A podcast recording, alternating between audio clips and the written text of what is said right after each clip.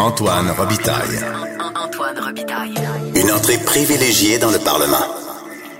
Ce que les ministres n'ont pas voulu dire, Antoine va vous le dire. Cultivez votre savoir. Comprenez les décisions. La nouvelle façon de parler politique. Là-haut sur la colline. Les appels à encadrer au plus vite l'intelligence artificielle se multiplient après Yoshua Bengio, le parrain de l'intelligence artificielle au Québec.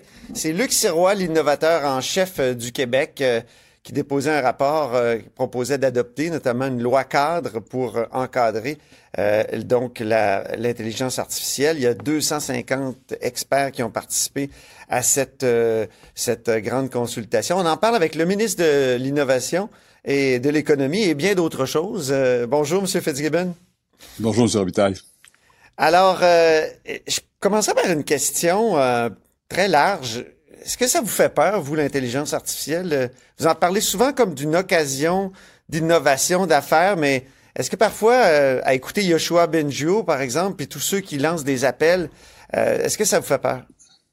Ben, écoutez, je, pense que c'est clair que M. Banjo a allumé beaucoup de gens au risque de l'IA et j'en suis parfaitement conscient. Évidemment, je suis plus près de tout ça au niveau des entreprises, au niveau de l'innovation sociale, donc je suis assez à l'aise avec ce que peut faire l'IA. Mais on doit reconnaître que la population, euh, plusieurs ont des réticences. Euh, au niveau de l'emploi, par exemple, au niveau de la santé, nos données. Alors, c'est sûr que je suis sensible à ça, puis autant je veux aller vite, parce que je pense que le Québec on a un avantage comparatif hein, en termes de notre notoriété. Autant il faut aller vite pour l'implantation en entreprise ou dans nos institutions, autant que si on le fait mal, ben, les gens vont, vont braquer à juste titre, puis vont dire Oh, c'est quoi l'impact sociétal de l'IA? Alors mm-hmm. je, oui, j'en suis un peu euh, pas inquiet, mais je pense que je suis sensible, je devrais dire. Sensible. L'aspect social. Ouais, je pense que c'est le bon. Parce que quand Benjio dit qu'une machine surhumaine euh, euh, aussi intelligente qu'un humain pourrait être développée d'ici 20 ans, euh, voire même quelques années. Euh, moi, je me souviens qu'en débat, une fois, il y a quelques années avec M. Benjio, moi, j'étais celui qui avait peur de l'intelligence mm. artificielle. Puis lui, il dit, ah non, c'est pour l'instant, c'est juste l'intelligence d'une grenouille. Mais là, c'est drôle, c'est lui qui a basculé dans le camp des inquiets. Alors, vous, face à ça, vous, vous demeurez uniquement sensible, c'est ça? Ben, sensible, sensible, puis évidemment, le, le, le, le mandat que j'ai donné à M. Sirois, euh, Sophie Damour, là, via tous les groupes d'experts, ouais. militait en fait que j'étais sensible, puis j'étais conscient que fallait faire quelque chose parce que c'est sorti, M. Benjo est sorti, puis ça a, ça a épeuré beaucoup de monde.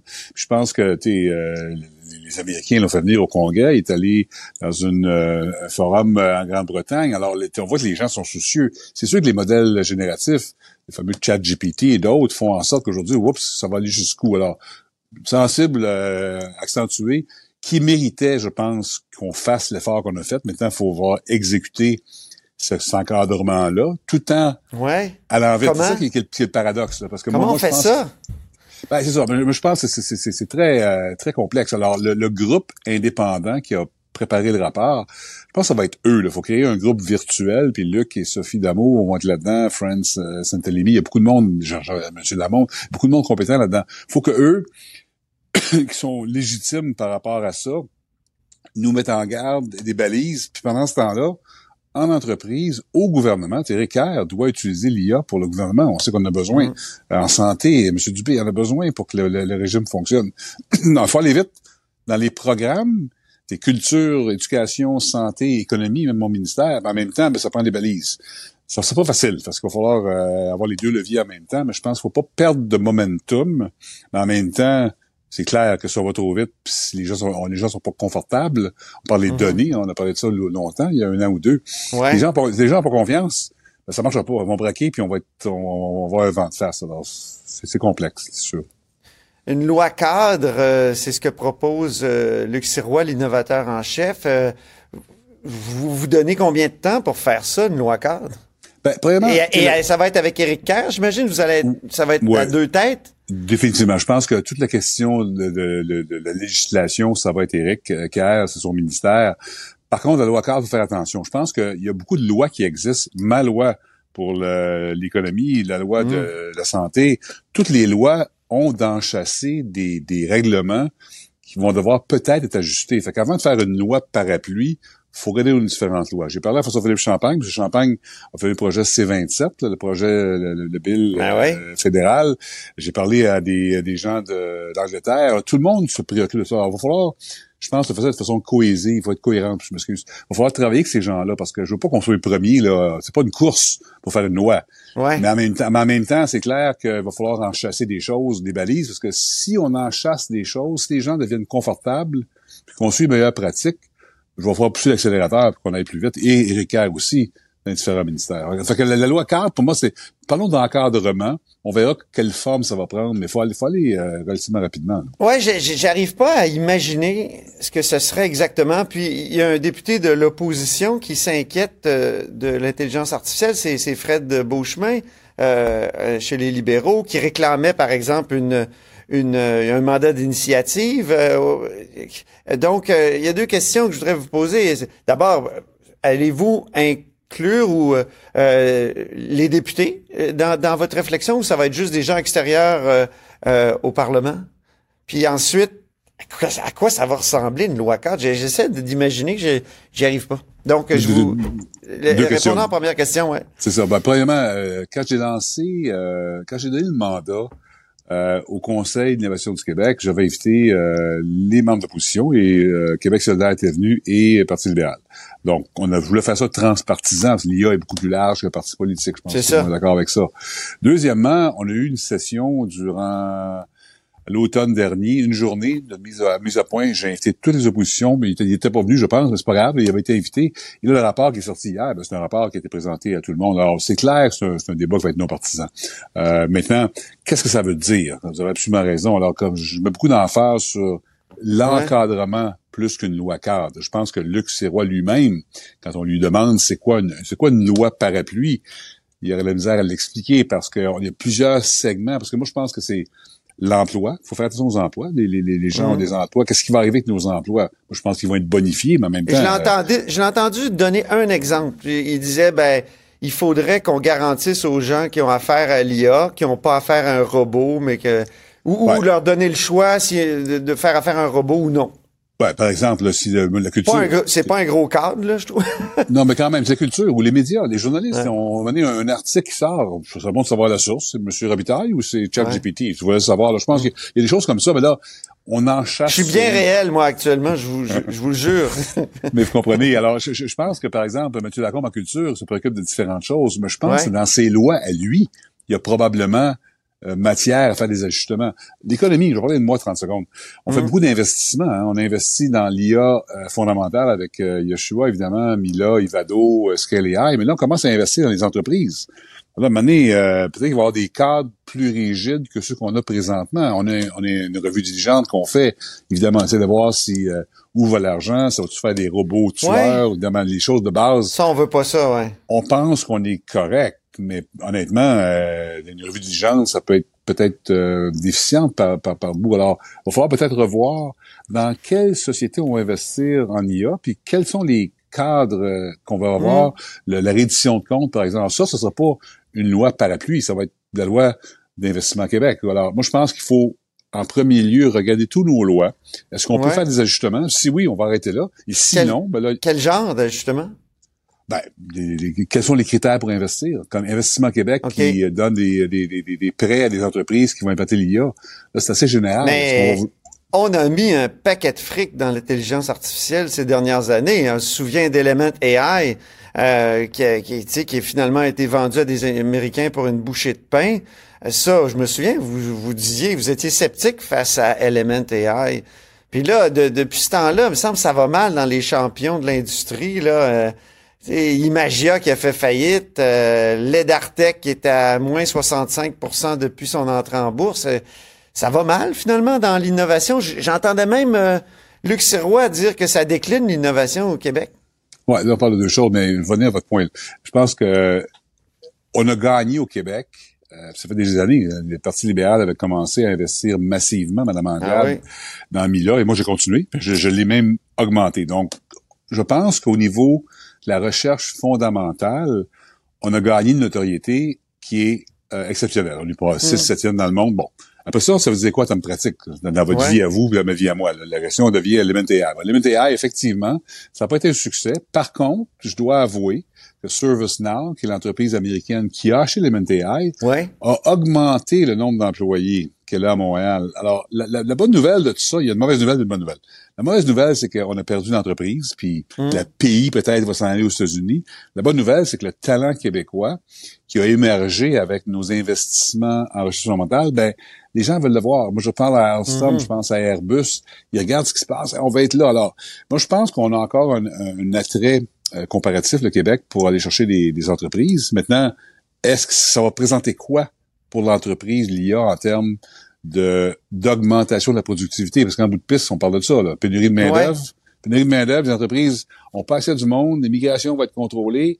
Mais là, s'il n'y a pas de productivité qui, qui augmente, ben, les entreprises vont avoir un- une limite dans leur croissance. Donc, on pense que l'IA va aider. Mais là, on est, on est au- on est encore au balbutiement, hein, parce Ouais. que il n'y a pas grand livre qui a été écrit dans le monde dire voici comment l'IA s'applique. Fait que on est encore au stade de dire Mais avez-vous des exemples? Est-ce que vous qui visitez des entreprises, qui parlaient des entrepreneurs, des innovateurs, avez-vous des, des exemples clés là, pour faire comprendre à- aux auditeurs puis aux téléspectateurs ce- qu'est-ce que Oui. ça peut représenter comme, euh, comme application? Oui, euh, Air Canada, Air Transat, on l'utilise Ah oui? pour euh, séduire les vols. Comment comment qu'on aurait été imaginez là, les, les avions qui arrivent, le- l'équipage, les, les, les clients. Alors l'IA permet d'avoir une meilleure performance pour optimiser l'utilisation des avions, par exemple.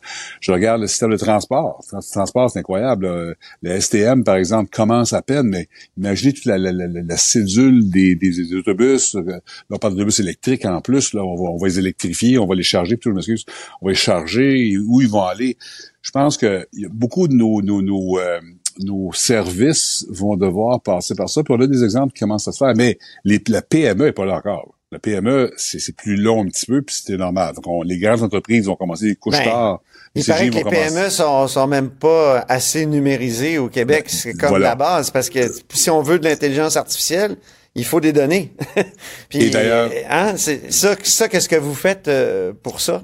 Ben, ça, on a eu le débat en cours en chambre la semaine passée. Euh, des partis libérales nous accusaient peut-être que les PME, on les laisse tomber. Ben, je disais, ben, on les aide à devenir plus productifs. Par exemple, le fameux programme que j'ai lancé, l'offensive transformation numérique. C'est un programme où on accompagne humainement hein, on- on- le chemin critique pour évaluer qu'est-ce qu'on va vous avez raison. Qu'est-ce qu'on va algorithmer? L'IA, c'est Ouais. on algorithme les données, mais si on n'a pas de données, on peut pas rien algorithmer. Alors, on commence les données. Les données sont massives dans une entreprise. Quelles sont les données qui sont pertinentes? Parce qu'il y a des données qui sont pas pertinentes. Alors, ce chemin-là critique de se numériser, de savoir quoi numériser, beaucoup de PME sont même pas là encore.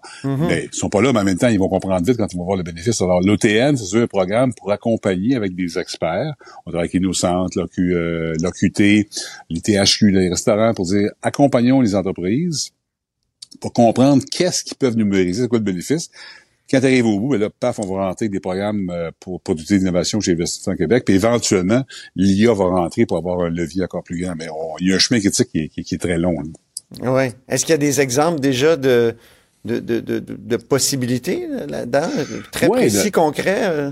En fait, en fait, l'IA, si on veut le simplifier, là, euh, ça peut soit permettre d'être plus efficace au niveau de la production manufacturière, les rejets, comment est-ce qu'on gère les rejets, comment on gère la chaîne d'approvisionnement pour avoir trop d'inventaire. Donc, c'est l'optimisation de, de manufacturière dans le cas des, des- des produits. Les services, comprendre le marché, c'est où le marché? Tu sais, on a beau vendre des gugus, là, qu'on fait à beaucoup, mais là, où on va aller dans le monde par rapport à la compétition. Là, il y a plusieurs analyses de marché, de données du marché qu'on peut euh, qu'on peut recevoir et analyser. Parce que souvent, les entreprises, parce que comme nous autres, hein, on est, les, les journaux, en a combien d'années de journaux par jour? Il y en a 25, moi j'ai pas le temps. Là, on a des revues de presse, c'est un mauvais exemple, mais il faut, faut trouver l'info- faut trouver une façon de prendre l'information qui nous est disponible, la rendre digestible, la rendre plus appropriée. Alors, l'IA permet ce, ce, ce, filtre-là. Est-ce je sais qu'il y a une réflexion à Hydro-Québec sur l'intégration de l'intelligence oui. artificielle. Oui, oui. Eh, eh, si- J'imagine que ça pourrait être euh, Ben- très efficace. Vous, on a parle de vous beaucoup à cause de, de votre déclaration, c'est lave-vaisselle, mais euh, je veux dire, c'est c'est pas fou là. Je veux dire, euh, est-ce qu'il y aurait une manière de se faire dire par l'IA euh, comment mieux consommer? Vous avez absolument raison, à, à deux niveaux. Premier niveau, je pense, à l'intérieur de, Québec. Moi, j'ai visité les centres de contrôle, là, puis il faut imaginer qu'est-ce que c'est. Là, on voit les barrages, les deux grandes piscines qu'on a, là, les, lignes de transmission. Là, on parle de mettre l'éolien. L'éolien, c'est intermittent. Ça veut dire que, maintenant, quand ils vendent plus, là, tu fais quoi? Tu sonnes la valve, puis tu prends l'eau de valve. Écoutez, la gestion de l'interconnexion du renouvelable avec l'hydraulique, là, c'est, c'est, c'est, c'est un, autre, un autre monde. Alors, clairement, Hydro-Québec va devoir, je l'ai visité quand je suis allé en Suède, dans d'autres pays, optimiser euh, leur réseau informatique pour la gestion des connexions qui va provenir aussi de l'intelligence artificielle. Pourquoi? OK, les, réservoirs sont comme des piles, puis là, euh, il, faut, il faut relier ça à l'intermittent que, que sont le solaire puis l'éolien. Et peut-être qu'avec l'IA, on va pouvoir prévoir mieux ah, oui. au niveau de la météo, par exemple. Puis je regarde euh, Brainbox, une compagnie, je ne vais pas faire de promotion de compagnie, mais Brainbox qui gère la distribution électrique entre bâtiments. Et là, ce mhm. qu'ils font, eux autres, là, avec des algorithmes, ils vont regarder, par exemple, ben, l'édifice, il est, nord-sud, il est au nord, mais là, le nord, euh, il, va, il va être nuageux, il y a une tempête de neige qui s'en vient, donc il n'y aura pas besoin d'avoir le mhm. même, la même préoccupation pour l'air climatisé. On parle de l'été, je me trompe de saison, là, mais alors toute la prévisibilité de la météo va avoir un effet important. C'est un exemple un peu. D'ailleurs, il y a beaucoup de, de IA maintenant dans les satellites hein, qui vont faire, vont faire un peu un diagnostic. La météo, je pense, c'est un très, très bon exemple. Mm-hmm. Puis euh, dans le cas d'Hydro-Québec, si on va plus loin sur l'utilisation. Chez vous, là, vous avez deux voitures, trois lave-vaisselle, vous avez une piscine creusée, vous avez là, mené, euh, dépendant de la météo, dépendant des, des voisins, mm-hmm. dépendant de Hydro-Québec, dépendant du prix, parce que là, vous allez avoir peut-être le gaz naturel renouvelable d'un bar, vous allez peut-être avoir un éolien sur votre... Euh, pas un éolien, mais un panneau solaire sur votre maison. Mhm. mais comment est-ce qu'on va, comment est-ce qu'on va gérer l'entrée? Moi, je pense que la technologie va, va permettre à Hydro-Québec d'être plus performante. Il va permettre à Michael Sebia de pouvoir gagner sur l'efficacité énergétique. La vaisselle, c'est l'exemple qui a fait rire ben du monde. je savais que j'avais raison, c'était peut-être une drôle d'image, mais au lieu de le laver à main, on peut laver euh, de la vaisselle, mais il va partir deux heures du matin, effectivement. Puis pour qui va le partir? tout le monde me dit, bon, il va te lever, je vais ouais. termine par une petite question euh, rigolote. Euh, quelle est la question la plus saugrenue que vous avez posée à ChatGPT? Ben, en fait, non, pas saugrenu, mais moi, j'ai allé plusieurs reprises. Je demandé qu'il me donne un peu mon, mon background, puis on m'a dit que j'étais euh, j'étais membre du Parti libéral. Ah! C'est vrai? Je l'ai été un jour. OK. Vous l'avez déjà été?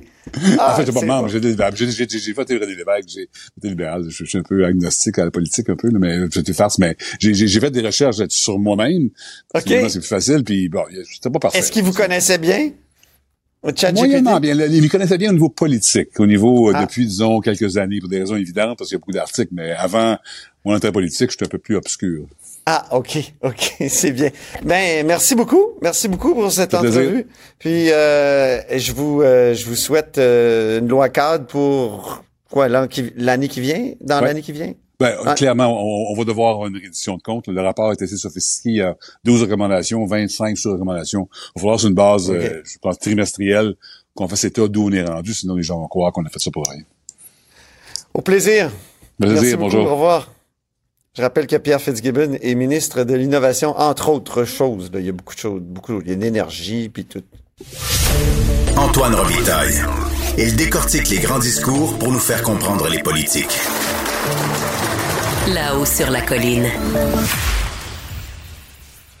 On s'en va maintenant à Paris rejoindre Daniel Turp qui est dans le vestibule d'un grand appartement, d'une grande maison appartement parisienne. Il s'est réfugié là parce qu'il pleuvait. Euh, mais Daniel Turp, qui est-il? C'est le nouveau membre correspondant de l'Académie des sciences morales et politiques de l'Institut de France. Bonjour Daniel. Bonjour Antoine Robitaille. Euh, et euh, c'est vrai que le temps est maussade. J'aurais aimé vous faire cette entrevue devant l'église Saint-Sulpice, euh, devant le café de la mairie, mais voilà, donc il a fallu que je me réfugie ici dans le vestibule. Daniel, maintenant, la question que je voudrais vous poser, c'est êtes-vous le Danny Laferrière des juristes, au sens où vous avez été intronisé à l'Académie française des sciences. Et je rappelle que vous êtes professeur de droit, donc êtes-vous le Dany Laferrière des juristes? Pas tout à fait, Antoine, parce que Dany Laferrière, c'est le membre titulaire de l'Académie française qui a le droit à l'épée, le costume et Et, mais des sciences morales et politiques, c'est une des cinq académies de la même institution française, donc c'est partie de l'Académie française, qui a aussi ses membres titulaires, mais qui a aussi des membres correspondants, qui sont souvent des, des étrangers, et dans mon cas, un Québécois, et je succède d'ailleurs à mon mon collègue, mon ami Jacques-Yvan Morin, qui a été pendant euh, très longtemps membre correspondant. Mais il n'y a pas une grande différence, semble-t-il. On peut parler, on peut s'exprimer, on peut poser des questions aux autres académiciens et à leurs invités. Et je l'ai déjà fait d'ailleurs lundi. Alors, vous succédez à, Jacques-Yvan Morin. Euh, il, a été euh, intronisé à quel moment, Jacques? Il avait été intronisé à quel moment, Jacques-Yvan Morin?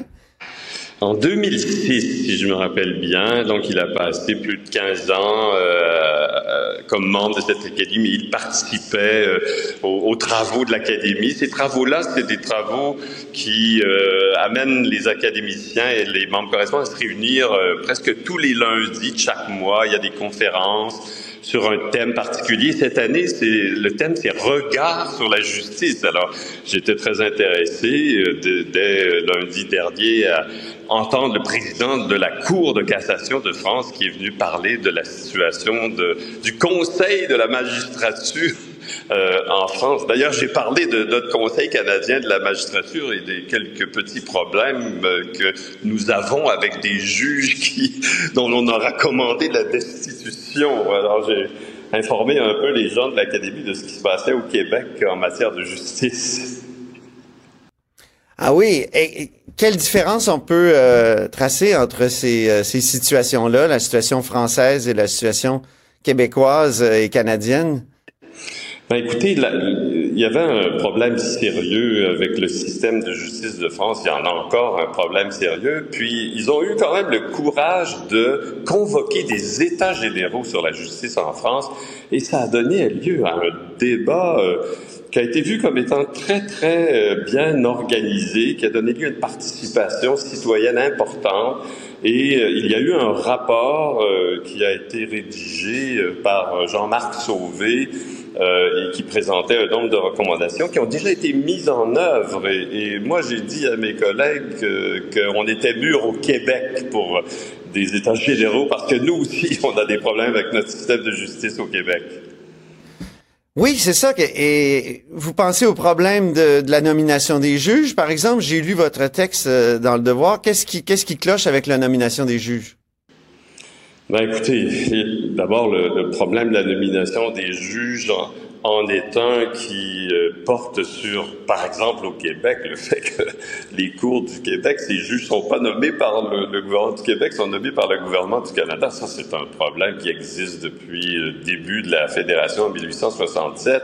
Ça crée des problèmes comme parce qu'on n'a pas le droit de transformer nos tribunaux en nommant des juges euh, au Québec parce que c'est des juges qui devraient être nommés par le, Canada. Et il y a le problème dont, on a beaucoup parlé, notamment euh, dans les médias québécois, celui de la destitution des juges, le fait que ça prenne beaucoup de temps et qu'on puisse être payé, on puisse aussi se faire rembourser ses frais d'avocat. Et il y a le grand problème de l'arrêt Jordan qui fait que tant de poursuites ont été arrêté à cause des délais. Puis le délai, c'est parce qu'il n'y a pas assez de personnel de justice, il n'y a pas assez de juges, ou il n'y a peut-être pas assez de juges qui travaillent assez fort. Alors, donc j'ai évoqué ces questions-là. Puis euh, je pense qu'ils ont bien apprécié, nos collègues français, euh, connaître un peu euh, les, les, difficultés qui ressemblent beaucoup aux leurs aussi. Et on, les, on peut les envier sur quoi? Et eux peuvent nous, peuvent envier sur quoi, dans quelle, quelle dimension ils peuvent nous envier de, notre système et inversement, quelle dimension on peut envier de, de, du leur? Je pense qu'il n'y a personne qui peut envier personne dans les circonstances actuelles. Si ce ah que vraiment, il y a plusieurs recommandations du, du, rapport des États généraux sur la justice qui ont commencé à être mises en œuvre. On a beaucoup investi euh, dans le personnel de justice, dans l'informatisation, la numérisation on commence probablement à être plus avancé que nous au Québec là-dessus. Puis il y a toujours le débat euh, en, en, en, France sur est-ce qu'on devrait continuer de euh, de former des juges à une école de magistrature? Est-ce que c'est une bonne idée que on puisse dès, dès un très jeune âge d'ailleurs être juge, puis euh, de ne pas avoir comme au Québec, au Canada, été avocat ou maintenant notaire pendant dix ans, d'avoir une expérience? Et donc, euh, ça, c'est des choses d'ailleurs qu'on devrait débattre au Québec. Le ministre Jolin Barrette, moi, je, l'incite à, convoquer des États généraux parce qu'il est temps de ramener, d'amener ensemble autour d'une table tous ceux qui s'intéressent à notre système de justice et qui euh, pourraient trouver des solutions aux, difficultés que, nous avons. Et donc, il est question, parce que tous les jours maintenant dans les journaux. Moi, je croyais que l'idée de, faire en sorte que les juges soient formés par euh, une école de la magistrature, on pouvait, euh, c'était enviable. Euh, donc, j'entends souvent des Québécois dire, on devrait avoir des juges formés à une telle école plutôt qu'avoir uniquement des praticiens. Et ça n'a pas l'air d'être votre, avis, Daniel Turp? Ben, écoutez, moi, euh, j'aimerais bien débattre la question et j'aimerais vérifier si euh, on, serait mûr pour un système où euh, on forme des magistrats plutôt que des avocats qu'ils deviennent, puis on, vous rappelez tous les problèmes qu'il y a eu avec des nominations partisanes qui ben oui, c'est ça, oui. par euh, une contribution à un parti politique. Ça, euh, c'est peut-être quelque chose qu'on évite lorsqu'on a une école de la magistrature et on, on nomme des juges à partir de ceux qui graduent de cette école de la magistrature. Mais ça a des désavantages en France. Il y a des syndicats, il y a des grèves de magistrats qui résultent de, de revendications syndicales. Mais moi, j'aimerais bien débattre de la question. Mais vous, mais vous, voyez qu'on frapperait un certain mur à un moment donné parce que si on faisait l'école de la magistrature, on voulait nommer nos propres juges, il faudrait faire des modifications à la Constitution du Canada pour y arriver, mmh. parce que là, les, les juges sont nommés par le gouvernement du Canada en tout cas les juges des cours supérieures, cours euh, supérieures, cours d'appel. On nomme, nous, les juges de la Cour du Québec et de certains tribunaux administratifs, mais ça, moi, ça m'amène, euh, et ça m'a amené, vous l'avez lu dans les journaux, dans le devoir, à, à, dire qu'il faut faire quelque chose. Il ne faut pas se contenter de, de, de, modifications à la pièce, de réformes à la pièce du système de justice. Ça fait quand même longtemps qu'on parle de, de, de, faire des réformes euh, globales et c'est la bâtonnière du Québec, euh, je l'ai souligné, qui en 2000, c'était quoi, 2017, avait elle-même proposé des états généraux sur la justice. Alors moi, je réitère cette proposition sept ans plus tard et j'espère être entendu par le gouvernement et le ministre de la Justice, Jolin Barrette. Oui, euh, cette bâtonnière disait que le système de justice n'avait pas évolué au même rythme que la société. On, pense à un, ça, c'est un propos assez général. On pense à quoi en particulier? Je crois qu'on pense surtout à la capacité de rendre justice rapidement. C'est que des délais euh, inacceptables soient à l'origine de problèmes. En matière familiale, par exemple, il y a des jugements qui prennent un temps fou. En matière de jeunesse, euh, et, et, là, toutes les personnes qui sont impliquées dans des, dans des litiges euh, se constatent que le système de justice ne leur rend pas justice dans des délais appropriés. Et moi, je crois que ça vaudrait la peine d'entendre les gens, puis des experts qui pourront formuler des, des, des, euh, des solutions qui seraient valables au Québec et qui changeraient l'état des choses. Mm -hmm. Et, euh, et donc, euh, L'Académie dont vous faites partie euh, ne prend pas de décision comme telle. C'est euh, d'abord et avant tout un forum, d'après ce que je comprends. Oui, c'est un forum de débat, de discussion qui euh, qui reçoit des invités prestigieux selon le, le thème. D'ailleurs, moi, j'étais déjà intervenu devant l'Académie il y a quelques ah. années lorsque euh, le thème était euh, la vie internationale et le droit. Et j'avais été invité par euh, le juge Gilbert Guillaume, qui est d'ailleurs celui qui m'a présenté lundi dernier euh, qui a été euh, président de la Cour internationale de justice, et j'avais fait une, une, conférence sur le Québec et le droit international. Comment le Québec, avec sa doctrine la joie, puis avec euh, sa loi sur le ministère des Relations internationales, ses délégations, sa représentation à l'Organisation nationale de la francophonie, avait été devenu un vrai sujet droit international, un vrai euh, une, un acteur, ouais. Un acteur qui avait même une personnalité internationale, comme l'a écrit d'ailleurs Jacques-Yvan Morin. Et, et, et, et, donc, il y a des gens qui sont là, qui sont intéressés, qui posent des questions. Euh, il, est, il arrive que le gouvernement ou même le Parlement peut demander des, des avis à cette académie, comme aux autres académies, sur des sujets d'actualité. Euh, il y a eu un avis sur le mariage euh, de gens de même sexe par l'Académie des sciences morales et politiques. Alors, l'avis n'était pas très favorable. Alors, si j'avais été ah oui? j'aurais probablement pu exprimer ou voulu exprimer une dissidence sur cette question. ah oui, donc sur, une, sur un sujet français, alors que donc euh, ce serait des, des étrangers qui s'exprimeraient là-dessus, alors c'est ça? Ah ben oui, puis puisqu'ils nous invitent, on est membre correspondant, j'imagine qu'on pourrait exprimer notre opinion. Alors moi, je me gênerais pas pour exprimer mon opinion sur cette euh, question, sur d'autres questions. Ça va changer votre vie en terminant. Euh, est-ce que vous allez être souvent à Paris? Vous vous dites qu'il y a des, qu'il y a des réunions tous, tous les lundis. Est-ce que ça va faire en sorte que vous allez devenir un Parisien comme Mathieu Boccoté? euh, que je vais rencontrer d'ailleurs dans quelques minutes. Je lui ai donné rendez-vous au Café de la Mairie à Mathieu pour qu'on échange sur la situation politique. Euh, en France et au, au Québec, mais euh, la présence n'est pas obligatoire. Euh, tu puis on peut suivre les travaux euh, euh, sur le site de l'Académie. Il y a même un canal Académie où on diffuse les conférences. Je vais chercher à suivre les conférences de façon régulière, mais je vais venir probablement plus souvent à Paris que, que dans le passé, peut-être trois ou quatre fois par année.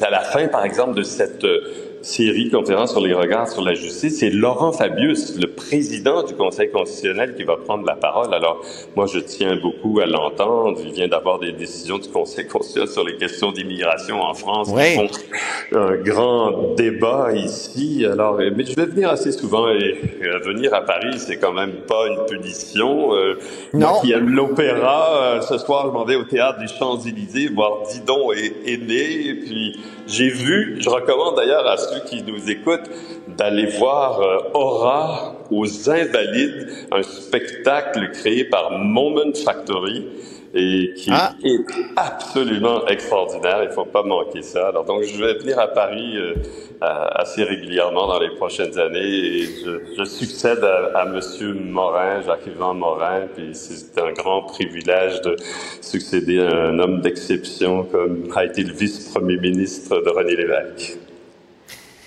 Très bien, ben merci beaucoup, Daniel Turp, euh, le, le juriste et, et le ménomane, et maintenant on peut, peut dire académicien. Euh, et à très bientôt, on pourra se reparler, peut-être dans des meilleures conditions techniques la prochaine fois. On demandera à Mathieu Boccoté son studio, hein, ça aurait été une idée. Ah oui, c'est vrai. donc, je, euh, je lui en donc, parle. euh, Je lui en parle. on- la prochaine fois, ça sera mieux, mais on a bien compris votre propos. Puis euh, on pourra élaborer là-dessus euh, la prochaine fois euh, encore. Merci beaucoup. Merci Antoine. Au revoir. Bonne fin de journée. On dit souvent que les murs ont des oreilles. Là-haut sur la colline. Nous, on a deux vraies oreilles à l'intérieur des murs du Parlement. Et bonjour Patrick Taillon, Bonjour Antoine. notre chroniqueur constitutionnel et accessoirement professeur de droit à l'Université Laval.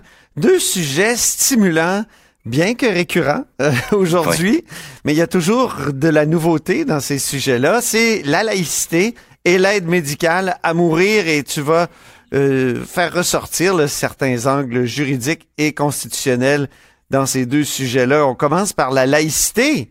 Parce que le projet de loi pour renouveler euh, la disposition de souveraineté parlementaire, comme on dit poétiquement, ou la disposition de dérogation, comme on dit euh, aussi, ou la clause en obstant, comme, on disait il y, a, il y a 30 ou 40 ans, euh, elle a été il a été déposé ce projet de loi-là pour euh, protéger la loi sur la laïcité. Oui, il est tout, tout frais d'aujourd'hui, en tout cas au moment où on enregistre, projet de loi 52. Euh, un projet de loi qui tient en deux articles, hein, c'est tout simple. On, on prend une des deux dérogations, celle à la charte canadienne, on la renouvelle pour cinq ans, quelque chose qu'on risque de devoir faire à nouveau pour la loi 96 d'ici le 1er juin 2026, puis éventuellement aussi là, pour la loi sur la laïcité. Euh, Peut-être juste deux remarques. Euh, D'abord, faut attirer l'attention sur la position courageuse de Québec solidaire. Ben oui. Euh, tu as écrit sur le sujet ce matin. Euh, une position courageuse qui consiste là à dirais, renforcer le consensus québécois quant à sa capacité de déroger à la charte canadienne, puis en même temps un appel et un désir à développer un modèle québécois euh, propre en matière de droits et libertés, une, ce que certains appellent, c'est un peu techni- technique, mais une autonomisation de la charte québécoise.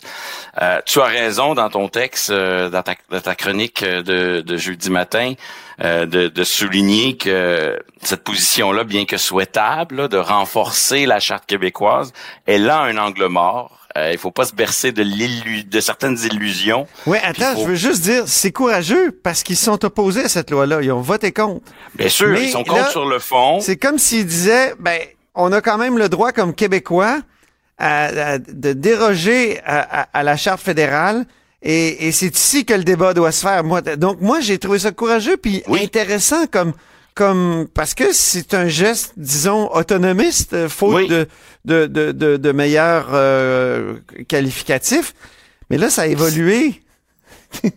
Ils viennent C'est d'envoyer une normal qu'à l'interne, qu'à l'interne, cette position-là suscite, euh, euh, disons, euh, le besoin de faire des ajustements. Il Oui. faudra voir à l'intérieur du caucus, il faudra Parce qu'il y a eu un aussi dans les texte de, de Geneviève Lajoie hier matin. Moi, Oui. j'ai fait ma, j'ai écrit ma chronique euh, hier, donc mercredi après-midi, puis publié ce matin, donc geste courageux de Québec solidaire. Mais là, cet après-midi, on sent qu'à Québec solidaire, on est mal à l'aise avec cette position-là. Alors, je, je, je L'opposition, c'est fait pour s'opposer. Oui. Et donc d'appuyer le gouvernement de la CAQ sur un sujet aussi sensible, sur une question de principe, ça prend du courage. Et, et maintenir cette position-là dans le temps, ça va, ça va en demander. Déjà à l'intérieur du caucus, sûrement qu'il y aura des gens qui aiment qui, qui vont chercher à vouloir peut-être nuancer le message, mais le, le vrai choc de la réalité, le vrai test de la réalité, ce sera devant les militants. On se rappelle que le caucus de Québec solidaire a déjà été désavoué en quelque sorte par ses membres sur Oui. des questions relatives, sur la position relative à la, relative à la laïcité. et, et, et donc, c'est le, le vrai test va venir dans quelques semaines. Comment, comment le, comment le, le cœur, euh, le, le, le, le- le- comment les militants du parti euh, vont vivre avec cette position-là, ça, ça sera à suivre. Sinon, écoute, sur le projet de loi euh, 52, euh, c'est technique sur le plan juridique, mais mais moi, j'aurais préféré un dispositif un petit peu plus créatif Ah bon? euh, un peu plus imaginatif. On en avait déjà parlé à ce micro. Là, il on est dans une logique où il va falloir, de manière récurrente, déroger, au moins pour deux lois, la loi sur la langue française et la loi sur la laïcité. Euh, moi, j'aurais aimé une- un dispositif un petit peu plus ambitieux qui, qui aurait modifié, au fond, la procédure parlementaire Ah bon? pour faire en sorte que, justement, puisqu'il est question de la souveraineté du Parlement, ben, obliger le Parlement, évidemment, on peut pas obliger le Parlement futur à déroger, là. ça, ça c'est sûr que c'est impossible. Mais, Mais on peut c'est un choix obliger, des, des parlementaires de voter ou non pour une loi, oui. on peut obliger le Parlement de demain à débattre de cette question, à se saisir de cette question. Donc, au même titre que la procédure parlementaire oblige un nouveau Parlement à euh, débattre d'un discours d'ouverture qu'on appelait jadis discours du trône, ben on pourrait imposer à tous les quatre ans au Parlement québécois de faire le point, faire le ménage, faire l'inventaire des dérogations, puis de se prononcer sur lesquelles on souhaite voir le renouvellement et, et lesquelles on, on veut abandonner. et, et ça, je pense que c'est bon à la fois pour ceux qui croient dans le dispositif de la dérogation, mais aussi pour ceux qui s'en méfient. Faut pas que les dérogations euh, tombent un peu dans l'oubli. Ce- Celles à l'endroit de la charte québécoise, on n'a pas besoin de les renouveler. Donc, c'est intéressant quand même qu'on qu'on se penche sur cette situation-là. Puis, on veut aussi éviter ce qui s'était passé quand il y a eu alternance euh, du gouvernement Lévesque au gouvernement Bourassa. Euh, C'est-à-dire qu'on avait des dérogations, puis le gouvernement Bourassa a juste pas renouvelé, mais sans assumer publiquement son choix. Donc, Oui, parce qu'il faut rappeler que René Lévesque avait décidé de, de, de mettre une disposition de dérogation de souveraineté parlementaire partout, dans toutes les nouvelles lois adoptées à partir de 1982. Donc, il, pour il faut protester que... contre le rapatriement de la Constitution puis l'enchassement de la, la charte. Il est question de il, il s'agit de questions très importantes. La question des droits et libertés, la question de la souveraineté du Parlement. Donc peut-être qu'il faudrait modifier la procédure pour s'obliger à en parler, pour que Ouais. jamais ça tombe dans l'oubli. Euh, sinon, toujours sur euh, la laïcité, mais à Ottawa. Des choses vraiment intéressantes, Antoine.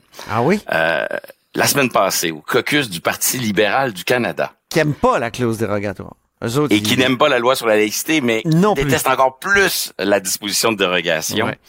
On a lancé une idée nouvelle. Modifier la Constitution du Canada. Une idée folle. Une idée audacieuse. Pourquoi modifier la Constitution du Canada? Pour empêcher la dérogation, du moins l'encadrer. Et je dois t'avouer que c'est une excellente idée à mes yeux, Antoine, parce que au lieu de, de faire ce que, ce que plusieurs proposent, c'est-à-dire demander aux tribunaux de réécrire la Constitution pour inventer des limites à la dérogation, Mhm. là, la classe politique canadienne, du moins le caucus du Parti libéral, se comporte de manière responsable et dit, ben, on va faire le débat, on, on a le pouvoir, on devrait en, en- en s'engager dans une euh, révision de la Constitution. Mais là, faut que je t'explique pourquoi ça se produira pas. Évidemment, c'est pas juste parce que c'est compliqué modifier la Constitution. Parce qu'ici, c'est pas si compliqué. Là. Ça prend seulement sept provinces Ah, représentant 50% de la population, puis le fédéral. Est-ce que, peut-être pas le gouvernement Trudeau aujourd'hui, qui vit une certaine impopularité, mais est-ce qu'on peut imaginer qu'un gouvernement fédéral est capable de réunir l'appui de sept provinces? Je pense que oui. c'est pas, pro- excuse-moi, ça serait pas l'unanimité? Non, pas pour une a- question comme Il y a ça. plusieurs euh, ça. manières de modifier la Constitution. ça. Et, Donc, je pensais et que on est obsédé par le fait que ça a pris l'unanimité pour Meach et Charlottetown. Puis ça. On pense que ça prend toujours l'unanimité, mais c'est pas le cas. C'est pas le cas. Ici, sept provinces, ce serait euh, suffisant. Mais ce que les députés libéraux euh, fédéraux ont oublié, c'est que la Constitution de 82 qu'on a imposée au Québec sans son consentement, Oui. Euh, elle nous désavantage à bien des égards, mais des fois, il y a des petits prix de consolation, des petites miettes pour le Québec là-dedans. Ah bon? Et euh, une des petites miettes qu'il y a, là, c'est euh, un droit de retrait dès qu'on nous enlève du pouvoir. Un- Le droit de retrait avec con- compensation. Attention, euh, mon oncle 101, un opting out Euh. pour ceux qui ceux qui comprennent mieux le chinois. Donc l'idée que on- le changement s'opère, mais ceux qui exercent le droit de retrait peuvent se soustraire au changement. Donc ça, ça veut dire que si un jour la classe politique canadienne décidait de éliminer la dérogation ou de l'encadrer, Ouais. ben, le Québec, avec son Assemblée nationale, pourrait dire, ben, parfait, ça, c'est un changement qui va s'appliquer ailleurs au Canada, mais nous, on va s'y soustraire et on va conserver notre Ah bon? souveraineté parlementaire. Je savais pas qu'on pouvait faire ça avec une disposition de, de la Charte des droits. Eh Oui, ben, et ça explique pourquoi des fois certains changements ne se font pas, parce que de toute façon, si les provinces peuvent s'y soustraire, alors voilà un peu pourquoi l'idée risque de mourir. Mais eh, autre... hein, Peut-être Oui. une petite parenthèse. Il y a Paul Martin qui avait promis ça, de se débarrasser de la, de la disposition de dérogation en 2006, exact, c'est si je ne m'abuse. C'est une vieille idée. Paul Martin avait proposé ça au moment de sa réélection. Il avait, il, il avait perdu les élections. Son chemin, le chemin qu'il empruntait était différent. Il proposait ce que moi j'appelle une, une réforme para-constitutionnelle. C'est pas une réforme de la Constitution. Il disait, je vais adopter une loi ordinaire pour empêcher le gouvernement fédéral de faire une loi qui permettrait de déroger. Donc, c'était un mécanisme plus mou, là, mais, mais oui, il avait proposé quelque chose. Mais ce qui est intéressant, c'est que le, le caucus libéral a débattu de cela Oui. Parce que l'ex-ministre libéral de la Justice, David Lametti. Oui. en avait parlé dans sa lettre discours de démission. Oui, oui, sa fameuse Et- lettre, oui. Une lettre où on voit un peu plus euh, certains désaccords entre le ministre Lametti et Justin Trudeau. Ben oui. Et on dirait que les relations avec les ex-ministres de la Justice sont toujours difficiles pour Justin Trudeau. Hein. On se rappelle euh, les, les relations tendues avec euh, Ju- Judy Wilson-Raybould. Là, on voit ouais, qu'avec ouais. Da- David Lametti, ça se gâte.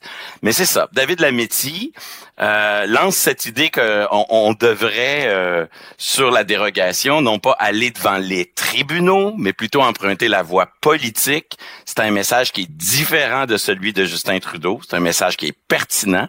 Et ça nous rappelle que David Lametti, toute chose étant égale par ailleurs, là, à l'échelle Ouais. de c'est quoi être pro-Québec dans un caucus libéral fédéral?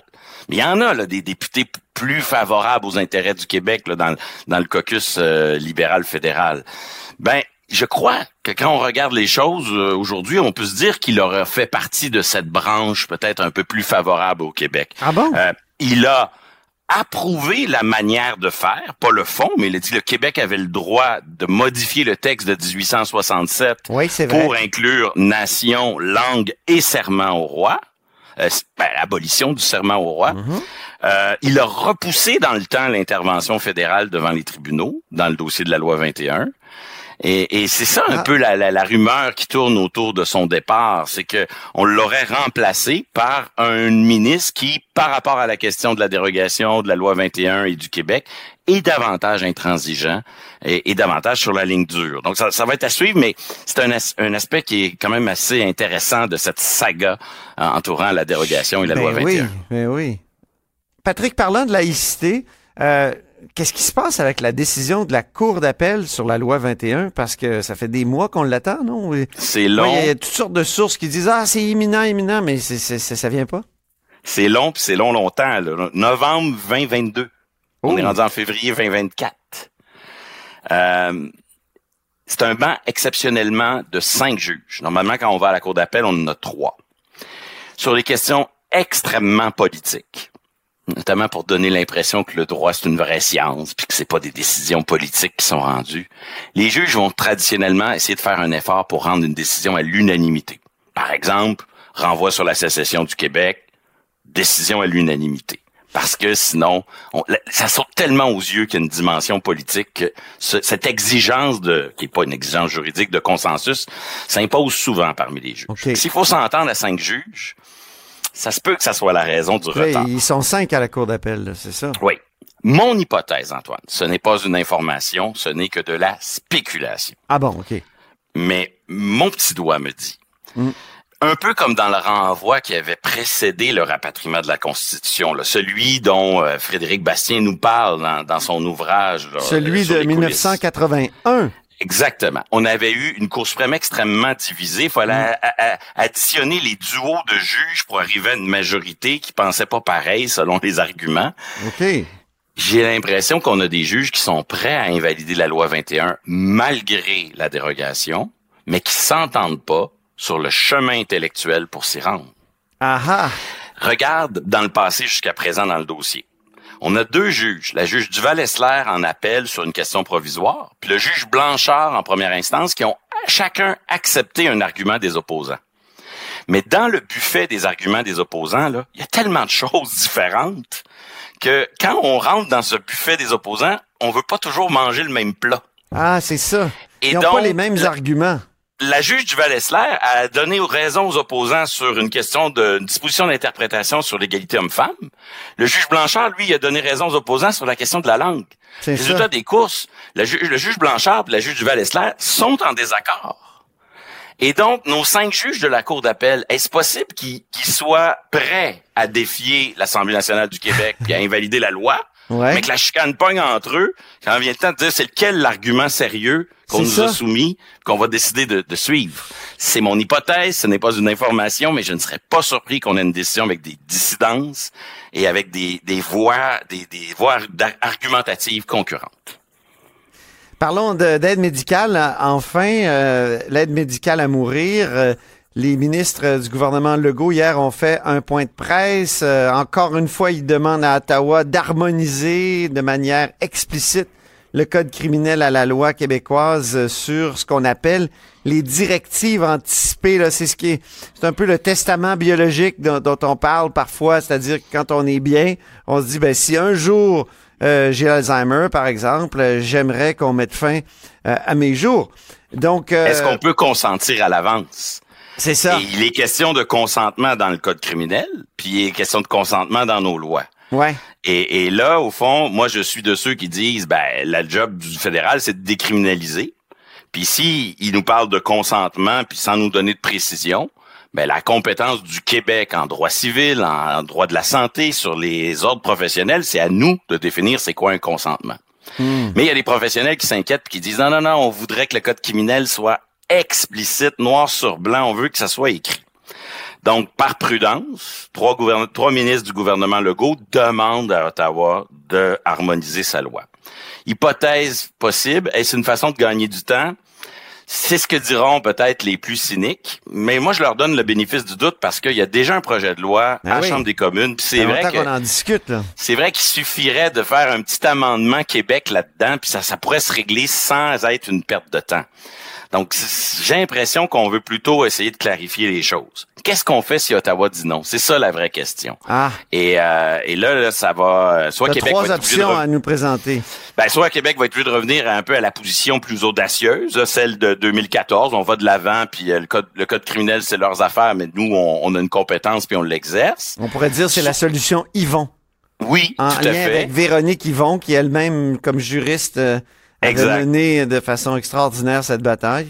Deuxième hypothèse, puis là, on dirait qu'ils font un pas dans cette direction-là. C'est qu'en s'engageant dans le dialogue avec Ottawa, ben, là, ils vont être obligés de faire un pas de plus, puis peut-être de contester la loi fédérale. Soit sous l'angle du partage, soit sous l'angle des chartes. Il y aurait, il y aurait un point de vue québécois pour attaquer le code criminel, parce qu'à un moment donné, à force d'aller trop loin le fédéral là-dedans, il va finir par se mêler de- des questions qui, qui ne relèvent pas de sa compétence. Et, et, et donc, euh, et la troisième option, ce serait de, de se servir de tout ça pour finalement euh, finir le dossier en queue de poisson par une espèce de moratoire de facto où Québec attendrait le fédéral comme on attend euh, Godot dans, dans la célèbre pièce de théâtre. Donc, il faudra voir, mais c'est intéressant de voir des élus euh, débattre du partage des compétences, de leur interprétation respective. Et moi, ce qui m'intéresse le plus en ce moment, c'est le discours qui va accompagner le refus présumé d'Ottawa. Donc, est-ce qu'ils vont dire, on refuse d'amender notre projet de loi parce que comme dans le dossier du serment, on pense que Québec peut agir seul, puis on veut surtout pas le faire à votre place? Ouais. Ou comme dans le dossier du cannabis, Ouais. où, où le fédéral s'est fait donner euh, tort, euh, a, a finalement eu tort, là. Devant Euh, les dans le dossier du cannabis. parce que, Ouais, rappelle-nous, le, le cannabis, c'était quoi? mais dans le dossier du cannabis, euh, le fédéral prétendait que c'est son code criminel qui devait l'emporter, ça. que c'est sa façon de voir le droit criminel, qu'il n'y avait pas de place pour l'autonomie provinciale en dehors pour compléter le dispositif du code criminel. Mais les Et- et tribunaux ont dit que c'était pas, euh, que c'était pas vrai. La, la position cannabis euh, du fédéral a été contredite par la Cour suprême dans un ça. arrêt récent. Et, et moi, j'aime croire, je peux me tromper, que si le dossier euh, aide médicale à mourir allait en Cour suprême sur le problème qui est devant nous, on aurait peut-être une décision semblable à celle du cannabis, cannabis pardon, et ce serait euh, quand même euh, Ce serait le- en tout cas, un, précédent le- intéressant pour les compétences euh, du Québec. Ça serait le cannabis bis. Oui. Et- autrement dit, euh, euh, c'est ça, c'est, c'est, c'est la, toute la question du partage des compétences qui est parfois contournée par Ottawa avec le droit criminel. C'est grâce au droit criminel, ils réussissent à, à euh, c'est-à-dire les gens du fédéral réussissent à s'ingérer dans une compétence du Québec. Tu connais la, la- la légende du roi Midas? Tout ce que le roi Midas touche devient de l'or. Oui. Mais dans le fédéralisme canadien, dès que le fédéral veut criminaliser quelque chose, ben, ça devient de compétence fédérale. Et, et en créant des exemptions de responsabilité criminelle, ben, il peut régir des régimes. Par exemple, sur la, la procréation assistée, il y a eu un long litige où la Cour a mené à la tracé une ligne, ben, elle a dit là, là, vous faites du droit de la santé déguisé, arrêtez, c'est Ouais, du droit ouais, ouais. criminel. Et, et là, Ottawa ça. va devoir apprendre à, à se calmer sur le- le- sa, sa prétention à régir les moindres détails de l'aide médicale à mourir. Mais c'est dommage qu'au gouvernement de la CAQ, qui se dit nationaliste, autonomiste, on n'ait pas le réflexe de dire, ben, euh, c'est du droit criminel, euh, c'est-à-dire c'est du droit de la santé déguisé, ce que vous faites, puis ce sera à nous de décider, un peu comme ce que Véronique Yvon a dit il y a quelques années. Mon cœur est partagé. Leur réflexe de la prudence me déçoit, mais leur engagement dans un dialogue avec Ottawa pour, pour défendre les intérêts du Québec me réjouit. Alors, je suis un peu partagé par tout ça. Ben, c'est un bon mot de la fin, euh, cher chroniqueur constitutionnel et, et accessoirement professeur de droit à l'Université Laval. On se parle, euh, espérons-le, la semaine prochaine. Au plaisir. À bientôt, merci. Là-haut sur la colline. Disponible aussi en balado sur l'application et le site cube.ca. Radio, télé, balado, vidéo. Cube, un média pas comme les autres.